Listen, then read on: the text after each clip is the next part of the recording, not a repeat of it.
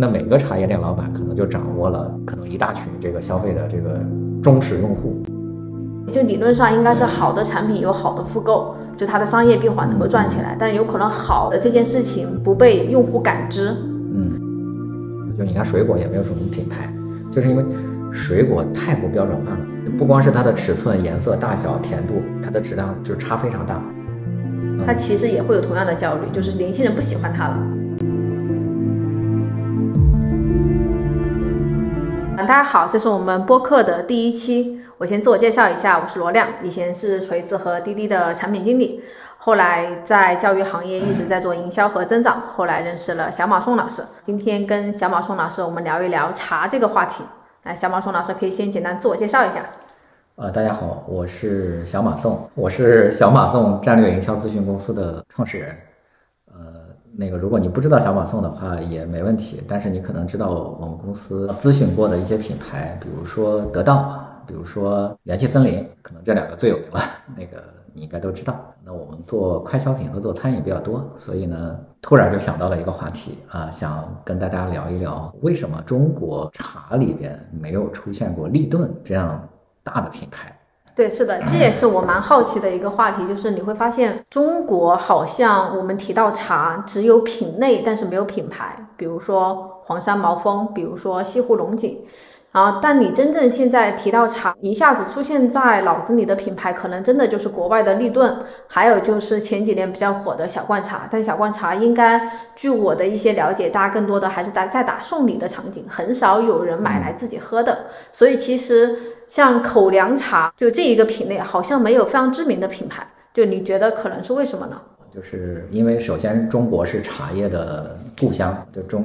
以前叫东方树叶嘛。第二个是中国人特别爱喝茶，那个中国的这个茶的市场，当然统计呃不同口径这个统计的也不太一样啊。就是纯粹的这个茶叶原叶的这个市场大概是三千亿到四千亿这样的一个规模，但是却没有一个品牌能够做到像立顿啊。那为什么说中国就是茶是从中国出来的？但是为什么立顿人家能够做？呃。呃，立顿我具体没没查，大概有几百亿，呃，人民币啊，这这这个这样的一个体量，呃，为什么中国就没有出现这么大的一个呃茶叶品牌？那个，那这这个很令人匪夷所思哈，因为小罐茶的这个名字就是我取的，对，然后呢，我还做过元气森林，你看它元气森林有燃茶是吧？然后。我还做过像古茗、像七分甜，那个像苏格鲜茶、一枝酸奶牛，我们做过甜拉拉，我们做过很多的奶茶。我觉得从我自己的个人观察，为什么中国出不了立顿这种品牌？它背后是有一套我们对产业分析的逻辑的。嗯啊，茶叶应该是一个非常分散的市场吧？就如果从行业集中度这个角度来看，对很多人都在骂说中国的茶叶不争气。我觉得其实他骂的有点亏心。嗯，那为什么呢？就是我觉得有两个东西，其实中国人还挺骄傲的。嗯，就是第一个是在国外你就不可能找到说啊，我是卖五千块钱一斤，什么一万块钱一斤的茶，你你你能找到吗？你不可能。嗯，但是中国人就能够把茶叶卖到几千块钱一斤。嗯，嗯，那立顿立顿立顿多少钱？立顿呃一包茶叶大概五毛钱。普通的中国茶客，他可能他喝那么一泡茶，可能就要花十块到五十块钱，你你你很难和这个利润去比的，对，所以所以说中国的人能够把茶叶卖到这么贵，我觉得其实本身就是它的一个贡献，而且是它的一个特色。呃，第二个是我觉得立顿在中国做的也不好，我看到过一个数据说，一年立顿在中国大概要卖出呃几十亿包吧。呃，听起来很吓人啊，但是你要想，即使是卖五十亿包，它其实也只有十亿左右。我感觉，呃，立顿在中国也做的不够好，就是在中国的这个茶叶市场里边的品牌，比如说稍微有名一点的大益茶，然后华强苑，然后巴马茶叶，嗯，那个御茶园，嗯，呃，小罐茶，那大概就是这些哈。呃，那个啊，还有竹叶青，那个可呃，我没有特别具体的数字，因为中国茶叶茶叶品牌里没有一个上市的，所以它没有财报。但是，就是我问业内人士，其实就是十亿到二十亿这样的一个体量，就是就是最好的茶叶品牌。但是，但是你要想饮料啊，茶叶是一个三千到四千亿的市场，但是饮料是一个四千呃到五千亿的市场，其实体量是差不多的，就数量级上是一个数量级。但是像你像六个核桃卖一百多亿，呃，然后红牛呃一两百亿是吧？然后那个王老吉一两百亿，那东鹏也几十亿，然后可口可乐就呃六百亿吧，差不多。那个农夫山泉呃两三百亿，呃去年的元气森林卖到接近一百亿，嗯这这是为什么一个四五千亿的一个市场，那它出现了很多一百一两好几百亿的这样的一个体量的品牌，但是一个三四千亿的这个市场里边，只出现了就是一二十亿的这样的一个体量的这种品牌，这我们就把它理解为什么呢？叫做就分散型市场啊，就就那个迈克尔伯特也曾经说过，就是每个市场它的集中度是不一样的。那我们认为饮料就相对来说比较集中，呃，那个那么茶叶这个市场就相对来说它比较分散。因为其实咖啡是一个还相对集中的市场，虽然中国的零零散散的咖啡店很多，但是其实咖啡品牌还是能够数得出名字来的，就知名的，不管是国内的还是国外的一些。嗯但是茶叶好像真的除了送礼的小罐茶和国外的立顿之外，没有一个能够马上冒到脑子里的品牌。就是就为什么呃茶叶就同样的是消费的饮品，甚至它某种程度上承担的功能都是一样的，社交加提神。对，咖啡跟茶叶非常像，啊而为什么茶叶会极度分散，但是咖啡能相对集中呢？为什么茶叶是一个分散型的市场呢？就我举个例子，就比如说你说星巴克是吧？嗯，星巴克是做咖啡的，呃，可是星巴克的咖啡，你你看它卖了这么多年，核心主打拿铁，那个上海人和北京人都喝拿铁，是吧？云南人和这个东北人也喝拿铁，就是它的口味是非常一致的。但是茶叶不一样，就茶叶每个人的口味都不一样，有的人喜欢喝红茶，是吧？有的人喜欢喝绿茶，有的人喜欢喝白茶。有的人喜欢喝黑茶，我大概查了一个数据啊，就是中国的整个的，就是光茶叶品类就有三百种。呃，刚才你说的西湖龙井，呃，武夷岩茶，那个碧螺春、铁观音、太平猴魁它最近很火的鸭屎香，啊，对，鸭屎香，然后这个这个其实很多了。那个我说几个你可能不知道的，比如说金子笋，啊。你不知道，就紫笋也是一个品类。，OK，呃，那我我今天我们喝的这个茶就是紫笋，呃，紫笋呢是陆羽发现的，呃，就是茶圣陆羽，嗯。在唐朝的时候发现的，然后他当时制完茶之后进贡给了唐朝的皇上，那皇上觉得很好喝，然后就呃就敕命陆羽去在长兴县啊，就是浙江省湖州市长兴县那个建造了中国第一个皇家制茶厂，叫大唐贡茶院。那那这个紫笋到现在其实那过去很流行，但是现在你几乎不知道了。但是也有很多人，就是也有一部分的人他去喝，专门找紫笋这个茶来喝，就是它的口味太分散了。它不光是有红茶、绿茶之分，它还有就各种品类。什么太平猴魁，什么大家看那个形状，什么那个什么叫叫什么三芽两叶之类的那种，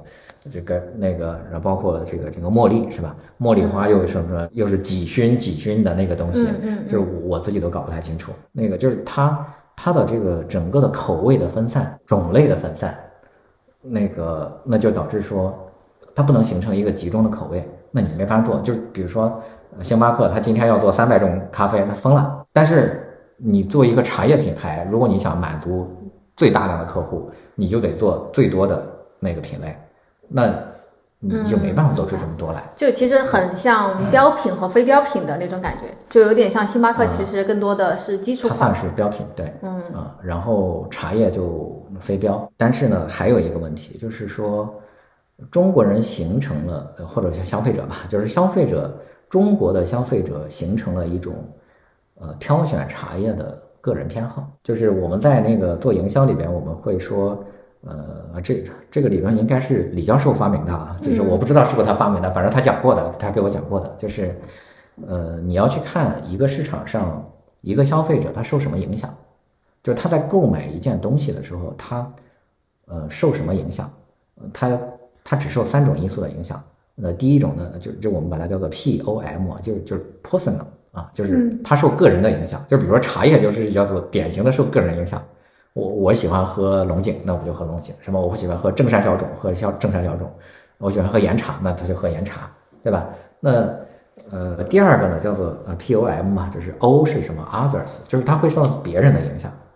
呃，举个例子，就比如说大众点评的很多神店啊、就是红店，它其实就是受他人影响。第三个呢叫做 M，就是 marketing，就是它受到 M 的影响。嗯呃，那最典型的那些快消品什么的，它其实更多的会受到 M 的影响。呃，不是说我就完全只受这一个影响，它它它会有一个偏重嘛，就是从茶叶来说，它在购买一个茶叶的时候，它更多的是受到 P 和 O 的影响。他对于 M 我不太关心，就是你再做广告，我你影响不了我，或者说它的影响力很弱。你看，大部分中国的这个老的这种茶客，他们去喝茶怎么喝呢？就是，呃，比如说我们县城吧，就是我们青州市啊，那个他可能有十个茶叶店，那每个茶叶店老板可能就掌握了可能一大群这个消费的这个忠实用户，然后他还跟这个各个工厂企业他有联系，然后过逢年过节你的呃团购，他企业的团购他会去给你卖，然后那他卖给你什么？其实他卖巴马也好，他卖华强院也好，他企业是都认。就是今天你跟这个老呃，你跟这个这个茶叶店老板很熟，你说老板那个有没有什么好茶？那他给你推小罐茶就小罐茶，他给你推这个这个西湖龙井就西湖龙井，他给你推这个什么某个山上的野茶，那就是某个山上野茶，就是他不会说你就是喝竹叶青不行啊，就是没有这回事儿。就是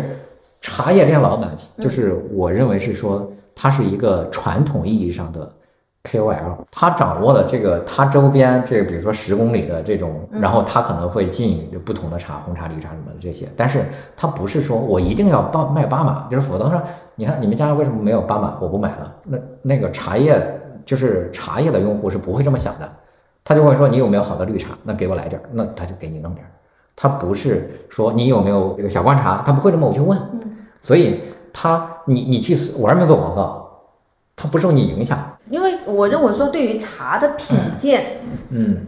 其实对于食客的能力要求很高。就比如对于我来讲，我可能比如十块跟一百块钱的茶，我能分辨出来。嗯，一百跟一千的，我可能多少能喝出来一个好一个不好。但比如说一百跟五百，我可能就喝不出来差异。嗯，就是很多年轻人可能跟我是一样的。对，然后咖啡可能因为它的味道差不多，也就是那个价格区间，但是茶叶是一个非常的价格弹性极大、口味弹性极大，且每个人对它的品鉴能力不一的这么一个行业。但是咖啡相对可能也就是二十到四十块钱的客单价，就好喝就好喝，不好喝就不好喝。我觉得在想有没有这么一种可能，就是食客的品鉴能力相对较差，或者。不标准，所以导致了好茶叶就理论上应该是好的产品有好的复购，就它的商业闭环能够赚起来，但有可能好的这件事情不被用户感知，嗯，所以可能能够卖得好的都是一些中不溜的茶叶，但因为中不溜的茶叶又不足够好，所以用户大概率很难对中不溜的茶叶形成稳定的续费复购，所以每次都变成了单次的影响，不管是对于茶茶叶店老板影响他，还是广告影响他。但如果每次都是单次的冲动消费决策，嗯，广告的意义和品牌的意义可能就没有那么大了。就我在想，会不会有这样内内在的底层的逻辑？有些人就是有一些是更主要的是由自己口味决定的，有些是受到广告的决策，就是反倒是你冲动决策，反倒会容易受到那个广告的影响。就比如说元气森林是吧？总共五块钱嘛是吧？嗯，那你你就是买一瓶，你能你能怎么样呢？是吧？你顶多这这是上五块钱的当嘛是吧？那所以说，广告对它的影响就会比较大。另外，它消费频次确实是高。对于年轻人来说，你你你不能随时泡茶吧？但是你是可以随时喝饮料的。所以所以说，它就会受到这个这个 marketing 的影响。但是茶叶不是，就是茶叶它是一个非常计划性的这个这个去购买，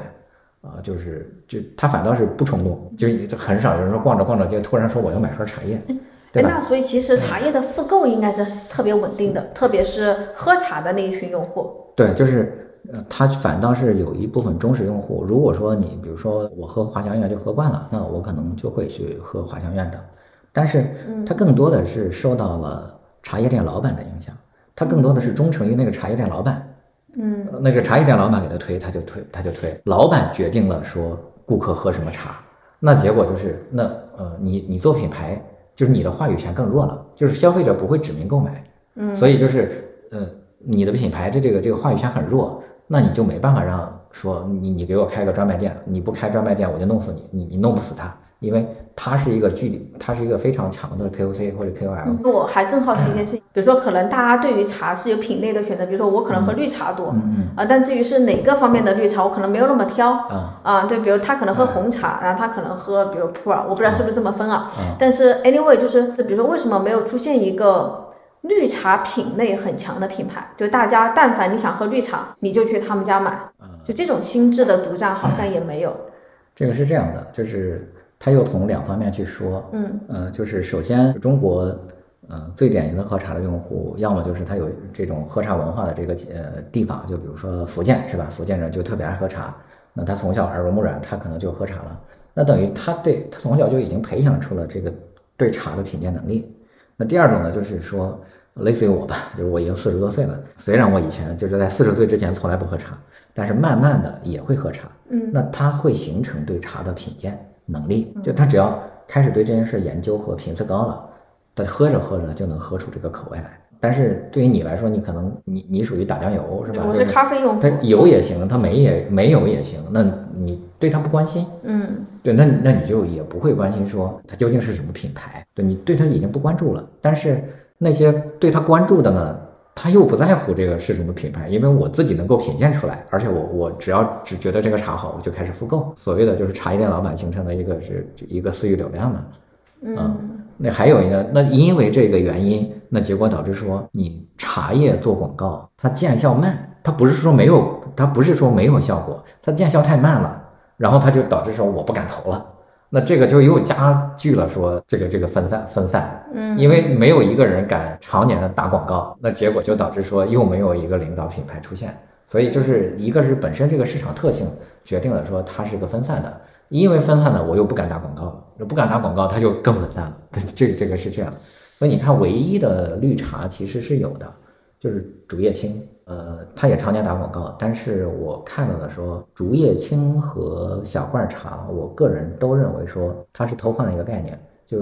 它是把这个高端茶叶做成了一个礼品，它它其实跨了一个行业，就它把这个对，这是其实就是它从礼品，对，它从茶叶行业走走了。它进入了一个礼品市场，本质跟脑白金没有本质的区别。对对对，所以当你转换了一个行业之后，那个行业是认品牌的，就是礼品这个行业它是认品牌的，嗯，或者说它会受到这个品 M 呃就 marketing 的影响，那我就会更倾向于说，在送礼的时候，我要买一个知名品牌。对，比如说我今天咱们喝的这个金子笋是吧？大概一万块钱啊，这是明前的金子笋，大概一万块钱，我要送你一包，我还得给你解释说这个。这个一万块钱，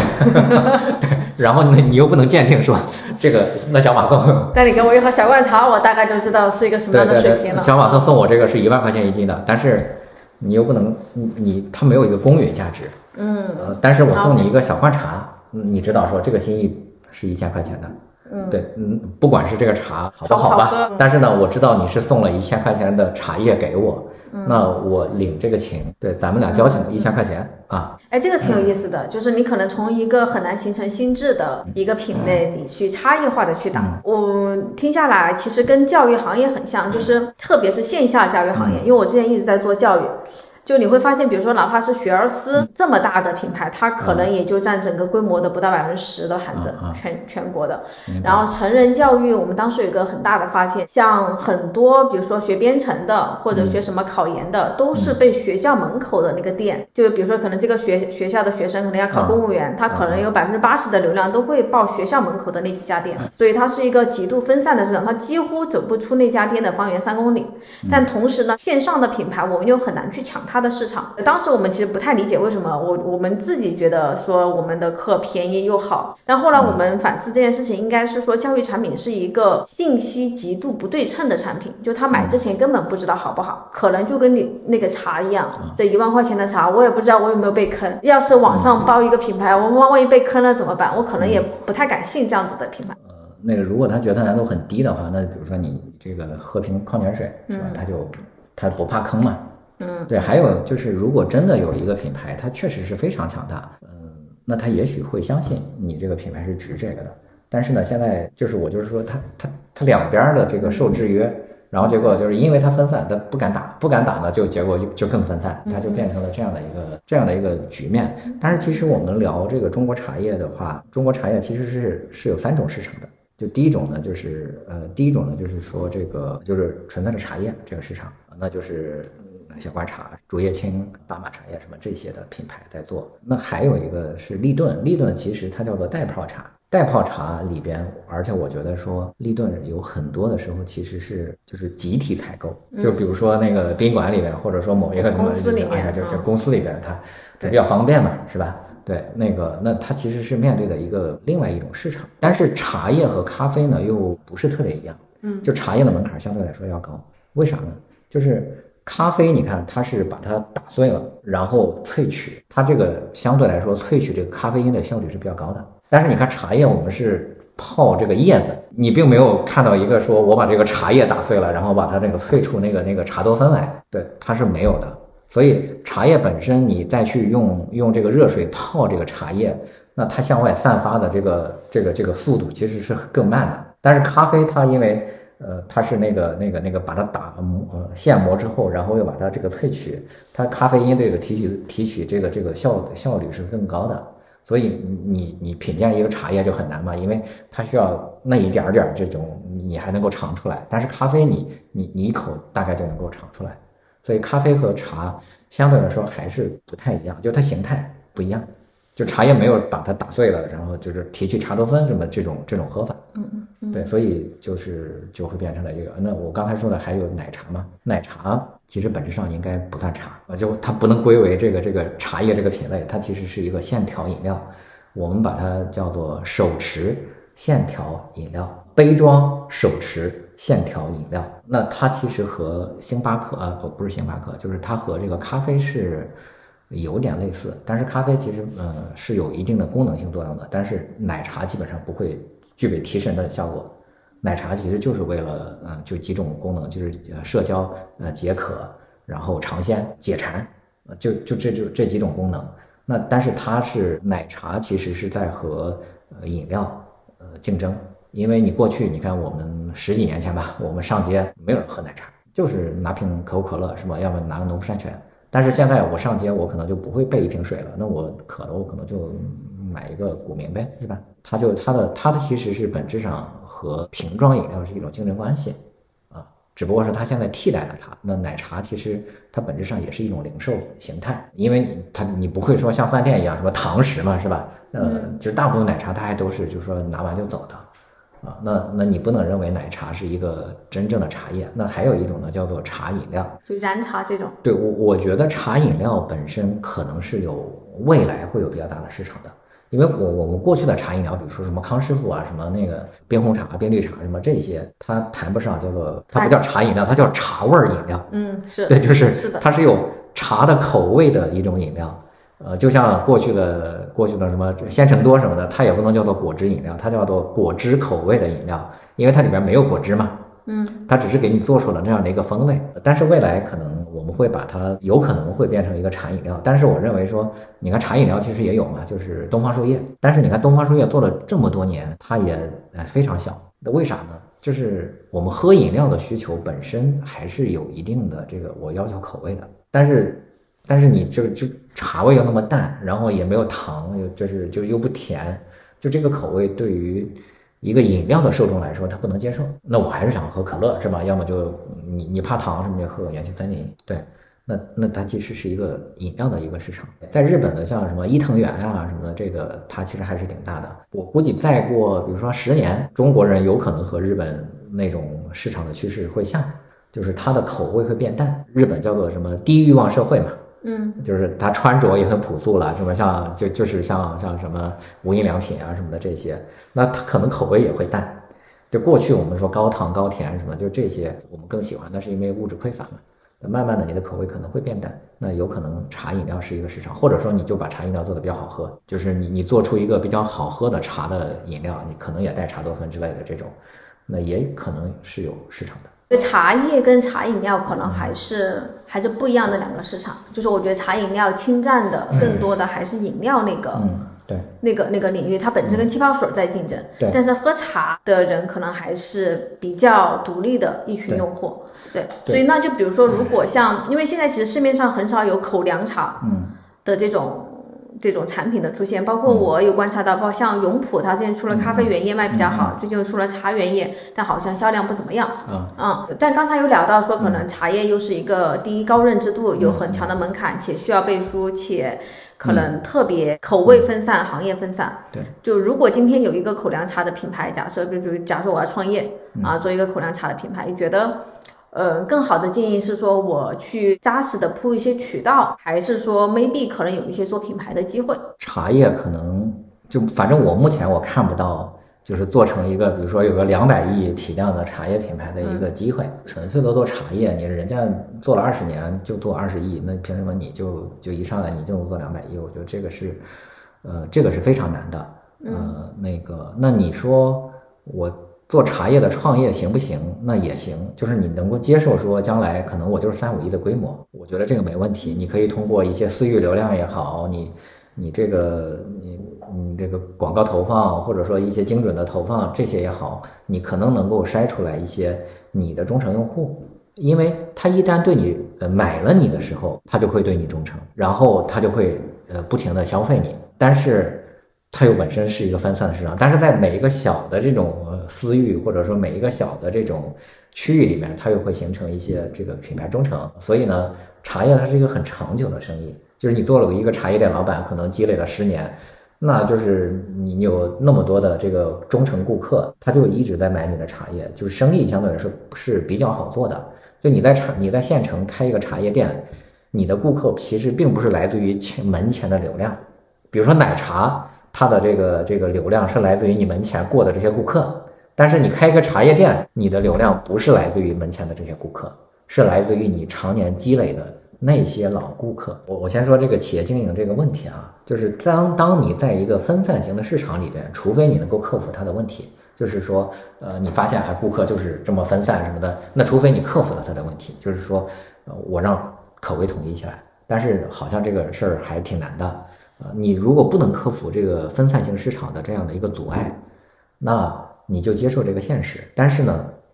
你可以顺应它的特点去做自己。我我们去扩大我们的这个经营规模，我们有几种方式嘛？呃，一种方式就是说叫做老顾客，呃，老产品，就是比如说茶叶，传统的茶叶店它就这样的，就是我我一直有这些顾客，顾客，那我也一一直有这些产品，你不停的在我这买，对，但是你没办法增长，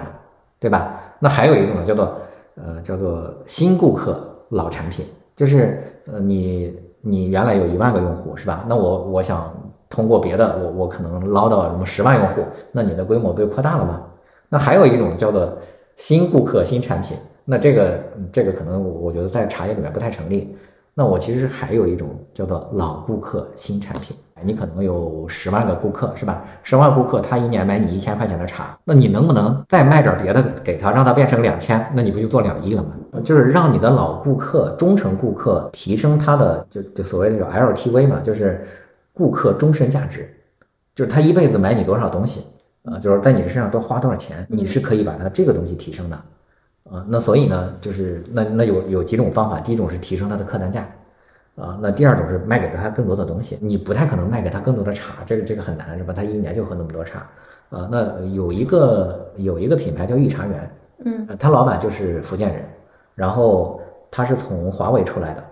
那我觉得他就顺应了这个趋势，就是第一个他认识到茶叶是很难扩大的，那对他来说，他觉得这个既然茶叶的这个这个规模就是就是个体的这品牌的规模很难做大。那我就把它做强嘛，所以呢，他一开始就只做这个就老白茶。我觉得做老白茶它有一个好处，就是第一个是它不怕库存，因为白茶是越放越贵，就是绿茶就不行，绿茶放一年就完了。嗯，呃，绿茶的保质期只有一年，所以你你你说你拿到明去年的这个这个绿茶给我喝，它就就口味不好了，啊，所以绿茶只能当年卖，那绿茶就很苦逼，是吧？就是你你你存不了。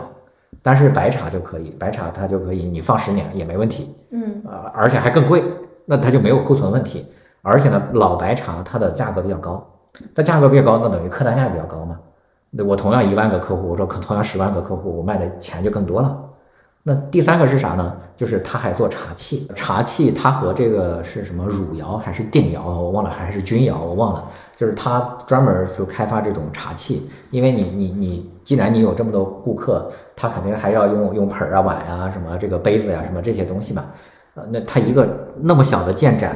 我去参观过他的那个店哈，他一个建盏要卖三千块钱，然后你还有茶壶，你还有哎呀那一大堆东西是吧？那那你就可以在一个顾客身上就是获得更多的价值。那我做不大，做强也行，啊，就是。我我的利润也很高，因为因为你你你不需要开发新客户嘛，对吧？你的老客户就就不断的这个维持着你的这个这个呃你的生意，所以我觉得说呃每一个行业有每个行业的这种经营之道。你不，如果你不能打破它的这个壁垒，或者说它这个行业固有的这些东西，那这就是就是你你就顺应它，然后在这里边攫取更高的价值，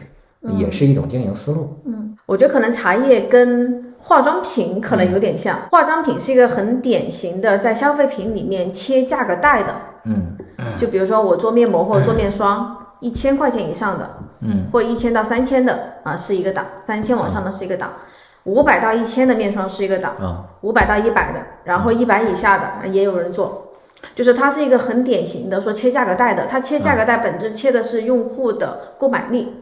因为这一类产品是我几乎会买，我能买到的最好的。呃，茶叶听起来可能也有点像，特别是爱喝茶的人。你看起来是茶叶的这这个整个的这个价格带是很宽的，嗯，对，这个可能和护肤品是有点像，但是它其实消费习惯是不一样的。就是你看护肤品有很多大品牌，嗯，什么 SK two 啊，什么那个那个兰蔻啊，什么就是这些，雅诗兰黛，就是它是有很多的。那其实顾客是买品牌的账的，就是 marketing，它是受到 marketing 的影响的。就是你的护肤品大量的这个广告，它其实就是为了影响你。对，就是护肤品，它其实，呃，就很多的时候护肤品是尝不出口味来的。它不像茶叶，说我一喝这个茶，这个不符合我的口味，我不买。但是护肤品是说，我觉得，呃，比如说五千块钱一套的，我就觉得嗯我应该用这个。你抹完之后，你说实话，它它究竟它的效果，但你不能像茶叶一样，它喝出味道来，对吧？它的效果究竟怎么样？其实是有非常大的这个心理作用的。所以你你觉得五千块钱的就比一千块钱的好，实际上可能你看我平时都用大宝，我觉得其实都差不多。嗯，但是它会受到非常强、非常强的这个心理作用，所以它就会受到广告的影响。就广告就会告诉你这是个大牌子，甚至说，呃，就因为我们说这个产品其实它有几种功能嘛，就第一种叫做叫做呃，就几种价值，就是第一种叫功能性价值。功能性价值就是就比如说你洗发水吧，是吧？洗发水功能性价值就是给你洗干净头发，对吧？那第二种呢叫做体验性价值。体验性价值是什么？就是就是一种是心理体验，一种是这个生理体验。就比如说它它的呃味道很好是吧？你你也觉得它很好，要么就是这个这个泡沫有感觉，甚至甚至我我太太她用的那个还一摁能摁出一朵玫瑰来。你说你摁出一朵玫瑰来就能给你洗得更好吗？那也不是。但是呢，她就觉得这个有一朵玫瑰，我就觉得很爽，是吧？就那这个叫做体验性价值。还有一种叫做象征性价值。象征性价值是什么？就是比如你是用维达沙宣呀，还是用海飞丝呀，还是用那个潘婷啊，还是用更贵的？那可能说，我我这样的人，我有是有身份的人，我可能就会用一个更贵的这个洗发水，尽管这个洗发水也并不能让你的头发洗得更干净，但是它可能就会用。那这个象征性价值洗发水可能不太符合，就是比如说手表就是典型的这个象征性价值，你你那功能性价值已经没有了，就是你你会用一个手表来看看时间吗？不会，你你带个百达翡丽不会用的它来看时间的，它核心其实是。为了展示自己的身份，你看我也买个一百万的表了，对，它是展示身份和阶层的。就你你手上戴的这个 iWatch，它就不是，它更多的是功能性价值。嗯，就它会给你提供很多功能，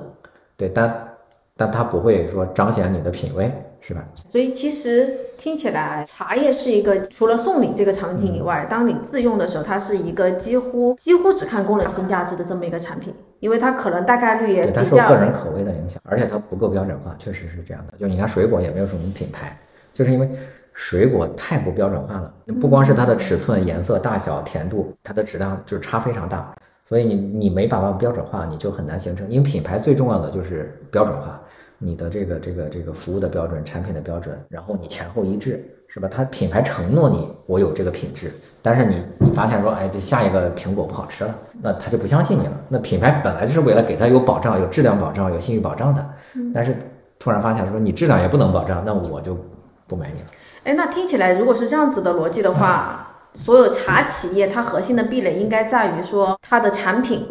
就比如我有多少亩哪的哪的茶园，就类似于你做酒一样，我有我有几几口茅台镇的井。它是这样的，就是茶叶本身是没有特别的壁垒的，就是从产品上来说，就你能搞到的最好的茶叶，我也能搞到，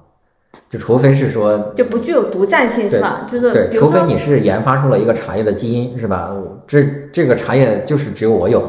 呃，就是如果独占的话，其实是很少的。哎，那哎，我比较门外汉啊这一块，就是就比如说某一类茶，比如黄山毛峰，有可能比如说把黄山的某几个小山坡给圈下来，就这小山坡产的茶就是全国最好的。嗯有有是有，但是它问题是啥呢？就是，呃，就比如说西湖龙井吧，就是龙井村是吧？就只有龙井村这些，但是呢，就第一个它很贵，比如一万块钱一斤，就大部分的消费者都消费不起。第二是产量也不高，嗯，买对对占的也没有什么意义。对，第三个呢，我我不喜欢喝龙井，我喜欢喝红茶，是吧？就是它口味，就是它独占也没啥用，你可以卖的很贵。就你当你独占的时候，你确实是可以喝卖的很贵。就比如说，你看咱们喝的这个吉呃这这个金子笋，它就是它的老板就是长兴县那个整个的那个自然保护区里边的呃两千亩的茶园，嗯，没有了，就只有这些，一年可能就产一万斤，一斤卖一万块钱，那它就是这样的，那这个做一亿嘛，对吧？它就没它做不了太大了，对，像他这种一万块钱一斤的客户，其实也都是老客户吧，就是年年在这儿买，呃，也不会落地儿就是他他卖给这些各地的茶商啊、呃代理商，呃，一斤也要几千块钱，就是卖散茶，嗯，就完全没包装，就给你一大袋子那种的，他都卖要卖到几千块钱。那各地的，就是可能固定的说，每年都会有茶商来来找他要，可能一个人可能也就拿十斤，是不二十斤，他就在当地，可能他老茶客里边有确实是有有钱的，然后品位比较高的，那他可能买个一斤，买个两斤，就这样的。嗯，对，所以他分散到全国各地，那那一万斤其实就就这么卖出去了。哎，那渠道会是壁垒吗？对于茶这个生意来看，呃，茶叶渠道是一个相对的壁垒，呃，就是如果你能够搞定呃很多的经销商，嗯，它本身是一种壁垒，就是因为你只要这个经销商能卖，你这个销量就会上升嘛。但是它问题是，经销商有的时候不鸟你，我就是一个茶叶店老板，我卖别的也行，凭什么我只卖你的？所以说，就是他这个品牌没有那么强烈的话语权，他去搞定这些经销商也有难度。所以，但是呢，确实是会，就是你你核心就是你的这个，就除了电商哈，其实电商上卖不了很贵的茶叶，核心都是线下这些茶叶老板在卖。那他加盟谁？茶叶店老板更有话语权。他不是说求着说我想加盟那个那个那个华为，说我想卖呃苹果，你还得审核什么的。就是苹果的话语权是非常强的。对，是就是，但凡这种所谓甲方或者所谓的品牌方，它并不构成因为品牌而产生的购买的时候，其实就会被经销商对，反向要价。就是他没有指明购买嘛。就是比如说你你想买手机，你会是指明购买，就是我去京东买和我去什么 SKP 买，或者说去哪儿买，我都是买苹果，对吧？你你有小米，那我不买了。那所以你就必须有苹果，是吧？这个哎，但如果是这个逻辑的话，就是首先茶叶销售很依赖渠道，嗯且大概率 maybe 渠道网络如果能构成网络效应的话，它呃一定程度上会形成壁垒。但是反向呢，经销商的议价权又会很高，对那不会导致了说它的毛利是非常低吗？就就都给经销商打工了吗？呃，那这个就形成一种平衡嘛，就有的时候我也可以自营嘛，嗯，对吧？我我可以自己建这个茶叶的这个销售终端，那相对来说你还是有一定的这个能力，就是你大品牌来说，呃，它其实还有一个核心能力，不是倒不是说我做的茶叶有多好，而是说我的茶叶的品质是要相对来说控制要严格的，因为不同的茶山、不同的炒制手法，还有不同年份。你的茶叶其实炒出来味道是不一样的。如果你的茶叶口味能够保持一个恒定的这个水准，其实是有一定难度的。那小品牌可能就做不到。嗯，那相对来说，大品牌它的技术力量什么的要要好一些。那还是有一定的这个壁垒的，不能说完全没有壁垒。还有一个问题，我觉得也挺有意思的，就是因为我们知道，比如说像社交网络，它会有个天然的焦虑，叫做跨越代际。嗯，就比如微博现在已经有这个焦虑了，还有比如说像汽车之家，嗯它其实也会有同样的焦虑，就是年轻人不喜欢它了。茶会有那个会有这个情况吗？比如说九五后的年轻人，其实喝茶的非常少，九零到九五的这一批人的喝茶的概率也比八零年左右的人要少很多。我不知道这个是跟代际有关，还是说我们九五后到了。啊不是我们九五后，我们九零后到了，到了，比如说三四十岁，可能也会想喝茶。就是这会是茶的经茶企业的一个焦虑嘛？就是代际问题，年轻人并不喜欢茶这个品类了。啊，其实我我说实话，我并不是一个资深茶叶人士哈。虽然我给小罐茶取个名字，我觉得是这样的，就是它和酒啊什么的，其实都有一定的问题。就是呃，当一个国家的 GDP 水平到一定程度的时候，呃，就比如说低度酒的销量就开始增加。所以你看，过去我们喝的都是烈酒嘛，就是比如茅台、什么五粮液，都五十多度。嗯，但是当一定的经济发展水平到了的时候，其他国家哈，就其他国家的历史趋势是的这个低度酒销量开始增加。所以你看，现在就有一些果酒啊，什么那些微醺啊，说类似于那种酒开始开始出现。那也许确实是说高度酒在下一个时代，就是或者说在我们经济水平更高的时候，高度酒的这个销量就会变低。嗯，那那那还有一些很简单嘛，就是说。呃，你看过去我们的酒文化是吧？就是什么喝大酒，然后这个劝酒什么这些东西，你你有没有发现说，像一线城市它已经就慢慢的少了，它至少是慢慢的在减少。嗯嗯，那个那个所有的产品它都有可能会遇到这种问题。呃，就比如说我我我记得我我记得我去惠州的时候，我看到有一个红木家具店嘛，我当时就说，你看这种红木家具店，我这种人就已经不太喜欢了。你你能够想象说一个九五后甚至零零后会喜欢一套红木家具吗？他坐个沙发他觉得很舒服，你坐红木家具那所以那红木家具可能在比如说五十岁什么四五十岁的这些老板啊什么这些人他觉得哎呀很宝贵，但其实可能再过二十年他的后代他根本就不 care，那他就不喜欢这个东西了，那红木可能就会降，这个这个消费就没有了，嗯，就会消失。就比如说你看日本日本在经济发最发展的时候。日本人消费了全世界百分之四十的奢侈品。去年这个数字，中国这个数字是百分之三十，就是中国人消费了是全世界百分之三十的奢侈品。这几年就不行了啊，就是日本人已经不太喜欢奢侈品了，就过去的什么很贵的古瓷什么，那这些就上一代留下的那几十万一套的，那那个下一代不喜欢了，所以很多中国人跑到日本去收那个奢侈品啊，因为是年轻一代已经不太喜欢了那个，他把它弄到中国来。那可能中国再过十年二十年，可能他也不太需要说一个爱马仕或者一个 LV 来证明你是怎么样的。据说在最巅峰的时候，日本平均每个女性拥有两个 LV 的包，就你很很难想象，日本日本日本整个的消费量占了全世界的百分之四十，中国才百分之三十，而且中国是十四亿人口，日本人只有三亿人口。嗯嗯，我觉得可能很多茶厂商，包括红木厂商，还是在会在想或在解决这个问题，就是。怎么能够让年轻人更喜欢我？你觉得有可能吗？还是说这其实是个悖论？就有可能让年轻人甚至零零后都开始喜欢喝茶吗？呃，有一些我觉得事情是没法改变的。嗯，就比如说你不能强制一个中国人喜欢吃印度咖喱，嗯，对吧？就是你你做的咖喱全世界最好吃，它也卖不动在中国，那你只能听天由命了。就是或者说你提前做准备，说你你当当一个时代来临，说大家都不太。呃，就是说没那么热爱茶的时候，你怎么办？反倒是可能感觉咖啡好像在中国的在逐渐的在上升。嗯，那个，那我自己不能预测说茶就一定不行了，但是你是有可能的。嗯，对，那你就提前做准备呗，比如说你做奶茶是吧，或者做茶饮料嘛，是吧？欢迎很喜欢奶茶。对对，又又又另外一个，但是另外一个话题了。嗯，但这个可能这个趋势在十年内可能发生的概率不算大吧。嗯，所以小罐茶为例，它其实更多的切的是礼品市场。但我我理解就是切礼品市场，其实茶更有传统的，嗯，最最后有点中国文化，但它其实就刚刚才讲的本质跟老白金没有特别大的区别。嗯，就是你觉得有可能再出现第二个小罐茶嘛？就逻辑上我只要比它更尊贵，是不是我可以比较轻松的能够替代它？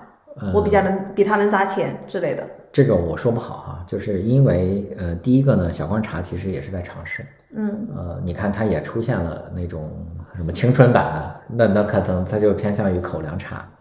呃，就是它这条路是不是行得通，我我我不确定，我对，所以我我不是非常了解它具体的这个销售情况，嗯，呃，但是如果再出现一个小罐茶的概率，我觉得也没那么大。其实它现成为小罐茶是有很多条件的，就第一个是像它的创始人杜国营，他本身就具有很多年的商业经验。呃，第二个是他投广告投那央视，他驾轻就熟，第三个是他原来的贝贝家八八四八什么一人一本，他是有原来就有很多的经销商的。这些经销商他做在做小罐茶的时候，可能很多人就追随他，又去做小罐茶了。对，就是他是有非常多的底子的，然后你还得舍得在前几年疯狂的砸钱去投广告，这个可能凑齐这个条件其实的人其实不多，而且还是一个未知的领域。就茶叶，你看茅台酒是可以成为一个礼物的，就是它不光是消费，它也能够成为礼物。就是因为酒还是相对来说要标准化，茶它还是不标准化。对，就是那个小罐茶，原来说八大茶叶，什么碧螺春，什么西湖龙井，什么就这些。但是那我就喜欢喝紫笋，你怎么办？是吧？因为因为中国茶叶有三百多种，我就喜欢喝肉桂，你怎么办？是吧？对，就他还是会遇到这个问题。像茶行业会有一些所谓的专利壁垒嘛？比如说炒茶的技术之类的，或者所谓的封装技术。它会有科技的成分在里面吗？据我所知是没有的。对，就是炒制技术，就就当然就是制茶大师嘛，有很多，但是制茶大师的生产力是有限的。对，对，所以就是很就是很难形成壁垒。就在食品领域，真正形成壁垒的企业不多。它的壁垒就比如说像可口可乐，它其实是品牌。嗯，对。你说真正配出一个可口可乐那样的饮料，其实是不难的。啊，但是因为它是品牌，就真正的是就是食品上的壁垒，比如说什么三顿半呀什么的，它就是冻干技术什么，这都是现成的技术。对，就是它不是壁垒，而且你你都是找代工厂做的，那我同样找个代工厂做不就行了吗？是吧？嗯，相对来说壁垒没那么强，反倒是就是像什么三炮弹是有壁垒的。三炮弹就是我们客户嘛，就是他那个瓜子儿，他他就是巨大，呃，就是它大不是它的壁垒，就是它能做出来。呃，因为它这个就世界上最适合炒原味瓜子的那个品种叫 S H 三六三，这个就是三胖蛋的母公司啊，就是他们老板的另外一家公司，呃，那个叫三瑞农科，他发明的，就是这就向日葵的种子是对这个种子是他培育的，嗯，然后他从种子开始到农民的种植什么的这一条龙他都够能干掉。所以，那其他大的品牌，什么恰恰什么，他想做出他们这么高品质的草，不是一个壁垒，是你找不到这个种子，你找不到这个向日葵这个原料，这是他最大的一个问题。嗯，还有一种呢，就是就是经营能力，经营能力其实是一个非常强的壁垒。就是比如说，你看，你我们都说说这个可口可乐这个品牌很厉害，但实际上今天把可口可乐给你，其实大部分企业是接不住的。为啥呢？就是。整个的呃，就大公司这种组织能力是非常强的。可口可乐在线下有五万个地推人员，应该是有三百万到五百万的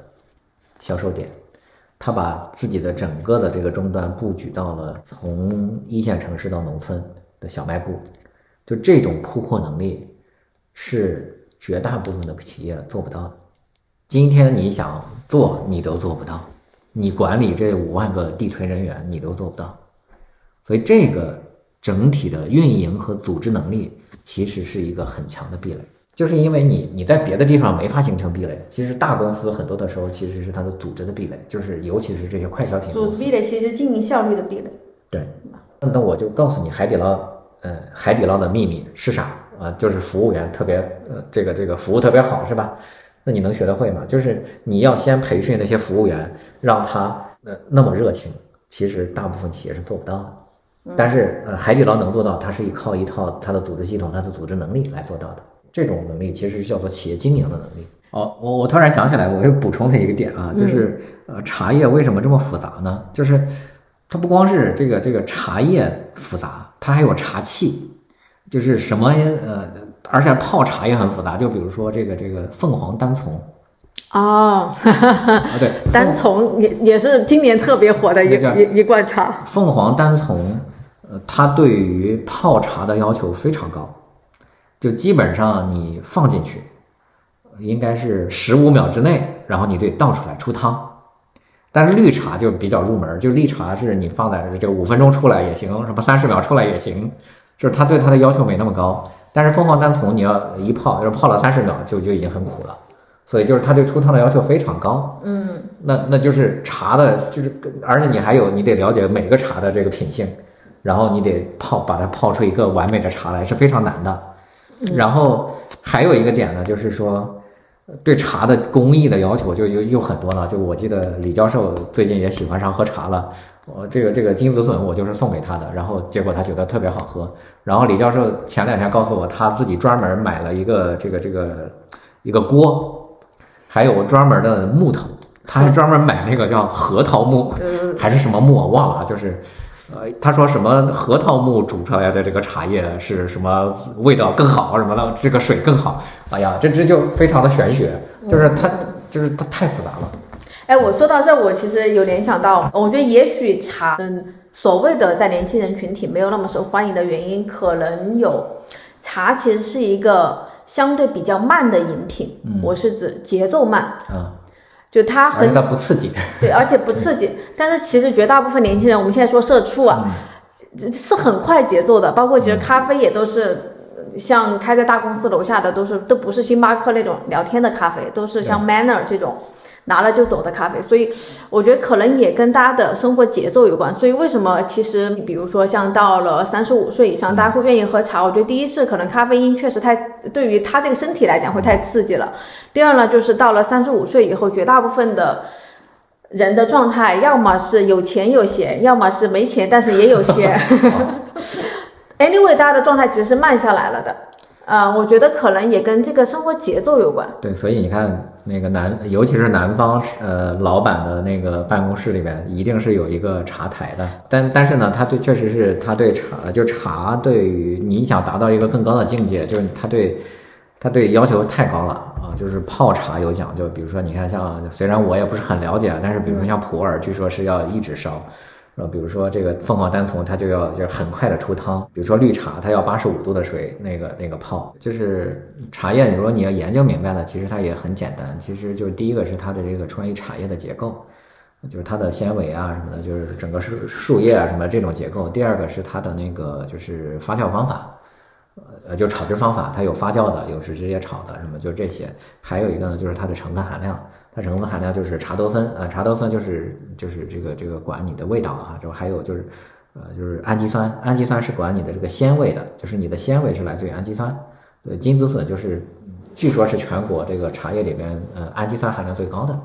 然后茶多酚还有一种苦味的，叫什么我忘了，这这个这是有把它成分区分开，它是有的，但是呢。就是每个茶叶长得又不一样，就是每块地上长得不一样。就是比如说，你看，呃，山地的这种茶叶，有的茶它就是矮株，然后矮株，你你看那个那个普洱，它就是就是大树，就那种的。但是像绿茶的那个，它都非常矮株，然后它不能长得太快，所以呢，它的它对于地的要求就是，比如说它还不能太肥沃，也不能太贫瘠，也不能水太多，也不能太干。那它就是，比如说沙和沙和土石和土的配比又有要求，然后它搁在斜坡上，可能那个水顺着往下流，它就不那么干，就是它对很多的生长要求有关系。嗯，好，我们要不今天就先聊到这里。我们今天其实更多的还是从两个茶叶。非爱好者 的角度，站在茶叶这个生意的门外，可能更多的去探讨了一下它的一个行业集中度，或者就是它的一些品牌，包括它的营销一些壁垒。我觉得可能也不一定是我们俩说的，也不一定是对的，嗯，只是我们俩的一些观察和想法。对，给给大家一个参考吧，就是茶叶它本质上叫做我们营销上把它叫做弱品类，就是什么所谓的弱品类是啥呢？就是就它很难形成品牌和指名购买。那这种弱品类还有一种办法，就是把它形成渠道，就是你你想买一个什么东西，你首先去呃一个渠道去买，就比如说我想买这个家具，那我可能是说居然之家是吧？我要去买。那个，我想买一个这个这个，我我想买一个水果，那我可能去什么百果园，或者说买去这个超市，